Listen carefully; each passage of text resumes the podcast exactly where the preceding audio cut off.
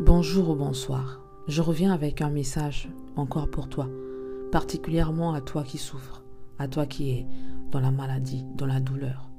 Tu te dis peut-être que je n'y arriverai plus, je préfère baisser les bras. Peut-être que tu cherches à mourir, ou peut-être pas. Peut-être que tu n'en peux plus, tu luttes avec ces douleurs, et tu te dis mais où est ce Dieu-là à qui j'ai dit guéris-moi? Aujourd'hui, j'aimerais te faire passer un message. Suis jusqu'à la fin. Je peux comprendre que tu sois dans un état très, très, très difficile. Je peux comprendre que tu sois fatigué. Peut-être même que tu t'endormiras pendant ce message ou encore la douleur est tellement forte que tu ne supporteras pas d'écouter jusqu'au bout. Laisse-toi juste bercer par ces paroles. Si ton intelligence ne comprend pas, dis-toi que ton esprit comprend. Il y a peut-être des zones dans ces phrases ou des mots que tu ne vas pas comprendre. Mais ton esprit, s'il est bien disposé, il va comprendre le message que Dieu est en train de lui apporter. Et ton corps, après, va guérir. Parce que tout est d'abord spirituel. Et avant d'être cet homme physique avec ce corps, tu es avant tout un homme spirituel. Alors écoute-moi et dispose ton cœur. Cherche ta guérison. C'est la suite de ce que nous avons abordé il y a quelques jours. Je vais te lire le passage de 2 Rois 20 à partir du verset 1 jusqu'à 11. Il s'agit du, du Ézéchias, qui était un, roi, un bon, un bon homme, craignant le Seigneur. On dit ceci, à cette époque-là, Ézéchias fut atteint d'une maladie mortelle. Le prophète Ésaïe, fils d'Amoth, vint le trouver et lui annonça Voici ce que dit l'Éternel. Donne des ordres à ta famille, car tu vas mourir, tu ne vivras plus. Ézéchias tourna le visage contre le mur et fit cette prière à l'Éternel. Éternel, souviens-toi que j'ai marché devant toi dans la vérité avec un cœur intègre et que j'ai fait ce qui est bien à tes yeux. Puis il pleura abondamment. Ésaïe était sorti, mais il n'avait pas encore atteint la cour du milieu que la parole de l'Éternel lui fit adresser de nouveau. Retourne annoncer à Ézéchias, le chef de mon peuple. Voici ce que dit l'Éternel, le Dieu de ton ancêtre David. J'ai entendu ta prière, j'ai vu tes larmes, je vais te guérir.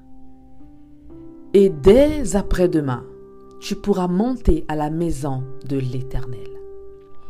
J'ajouterai quinze années à ta vie je te délivrerai, de même que cette ville du roi d'Assyrie. Je protégerai cette ville à cause de moi-même et à cause de mon serviteur David. Esaïe dit, prenez un gâteau aux figues. On le prit et on l'appliqua sur l'ulcère, et Ézéchias guérit. L'histoire se termine là. Et je vais développer avec toi. Si tu n'as pas compris, recommence encore depuis le début, jusqu'à ce que tu comprennes réellement ce message et qu'il porte fruit dans ton cœur. C'est possible que tu aies attiré sur toi une terrible malédiction qui pourrait conduire à la mort comme Ézéchias.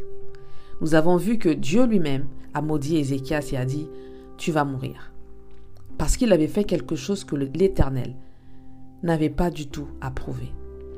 D'ailleurs, il lui a même confessé que son péché était la cause de ce fléau, car il avait désobéi à l'Éternel. L'Éternel dit ceci dans cette phrase-là, Tu vas mourir et tu ne vivras plus, lui avait prédit le Seigneur. Car ce n'est pas Dieu en fait. Dieu ne voulait pas qu'il meure, ce que je veux que tu comprennes. Ou ce n'était pas Dieu non plus qui lui donnait cette maladie. Mais ceci était une résultante du péché. Ceci s'explique tout simplement par la loi du péché. J'aimerais revenir sur un point. Je ne suis pas en train de t'accuser. Ne te dis pas je suis dans cette situation parce que j'ai péché. C'est possible que ce soit le cas. Mais je ne t'accuse pas et personne ne t'accuse non plus. Nous sommes tous pécheurs. La Bible dit car tous ont péché et sont privés de la gloire de Dieu. Aucun homme sur terre ne peut se frapper la poitrine en disant je suis parfait. Je n'ai jamais péché. Tous nous péchons. Mais c'est la grâce de Dieu qui nous épargne de beaucoup de choses. Amen. La Bible déclare dans Romains 5, verset 12, C'est pourquoi, comme par un seul péché, un seul homme plutôt, le péché est entré dans le monde, et par le péché la mort, et qu'ainsi la mort s'est étendue sur tous les hommes, parce que tous ont péché. Amen. Tous ont péché. Nous naissons tous pécheurs. Le bébé qui va naître aujourd'hui, il est tout innocent, mais il est déjà pécheur. C'est comme si il présentait une carte d'identité et qu'il était déjà condamné. Mais ce ce qui l'amène tout simplement à la délivrance, à la guérison, à la paix et surtout au salut, c'est le fait d'accepter Jésus comme Seigneur et comme Sauveur personnel. À ce moment-là seulement, les péchés d'avant tout ce que tu aurais pu commettre avant de donner ta vie au Seigneur sont complètement effacés et tu deviens par la suite une personne transformée et sauvée. Et lorsque tu es sauvé, Dieu se charge de te guérir de tous tes malaises, de tous tes soucis, de toutes tes maladies. Amen. C'était une, une parenthèse. Je voudrais te dire que Dieu n'est pas celui qui frappe, mais c'est le péché qui attire la mort. La bonne nouvelle est que peu importe ta situation ou ce qui t'a été révélé, c'est encore possible d'implorer l'aide, le secours, la, grandeur, la puissance, la pitié même si je peux dire, du Seigneur. Amen. Car la Bible dit que celui qui dit une chose et la chose s'accomplit, c'est Dieu. Rien ne lui est impossible.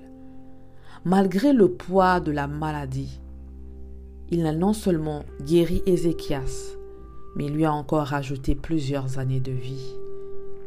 Amen. Il lui a rajouté encore des années de vie. Malgré le fait que tout peut te condamner aujourd'hui, malgré le fait que tu portes sur toi un grand fardeau et que tu es dans un lit d'hôpital,